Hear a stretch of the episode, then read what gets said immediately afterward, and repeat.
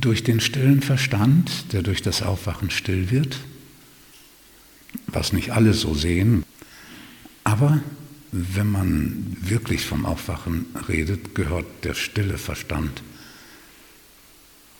an zentraler Stelle dazu. Viele verstehen Aufwachen und Erleuchtung als ein geistiges Verständnis und Eintrainierung von innerem Ruhighalten. Nein, das wäre alles zu wenig. Der stille Verstand ist die Voraussetzung, Bewusstsein als Bewusstsein zu erfahren. Weil solange der Verstand nicht still ist, werden immer Objekte erfahren. Verstanden, so das ist das, was der Verstand tut, Objekte verstehen.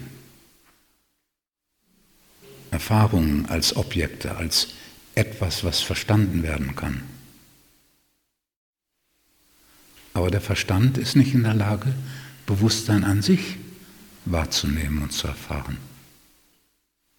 Das geschieht in dem tieferen Teil der Seele, die überhaupt erst zugänglich wird durch das Aufwachen.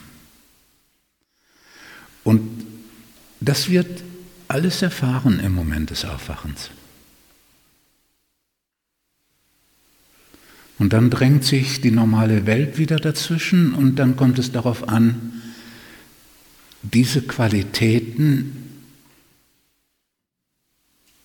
zu vertiefen und immer mehr das Ganz zu werden. Deswegen heißt die Phase die Realisierung.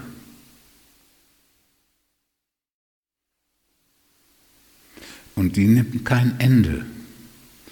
Da gibt es oft die Frage, ob es vom aufgewachten Sein Stufen gibt. Nein, gibt es nicht.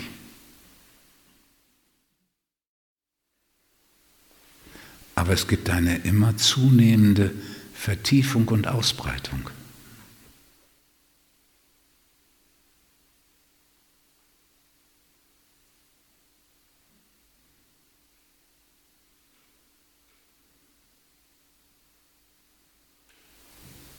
Und es gibt auch vorm Aufwachen ein langsames sich da hineinbewegen, indem man Erfahrung von Stille macht, indem der Verstand für einen Moment oder eine bestimmte Zeit still ist, was woanders schon als Satori und Befreiung gefeiert wird.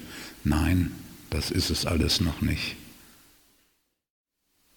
Ein stiller Werden, ein Zurücktreten des Ichs, ein weniger an ich brauche und ich will und ich bestehe darauf. Dadurch gibt es die entscheidende Veränderung, die nötig ist zum Aufwachen, nämlich die Entwicklung der Haltung. Der Haltung von Hingabe.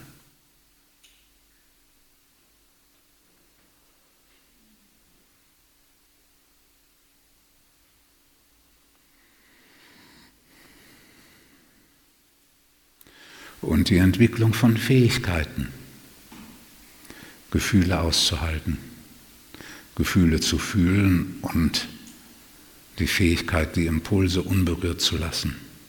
Das sind Fähigkeiten, psychische Fähigkeiten. Keine Ich-Stärke, nein, nein, sondern psychische Fähigkeiten und Stärken dieses Organismus.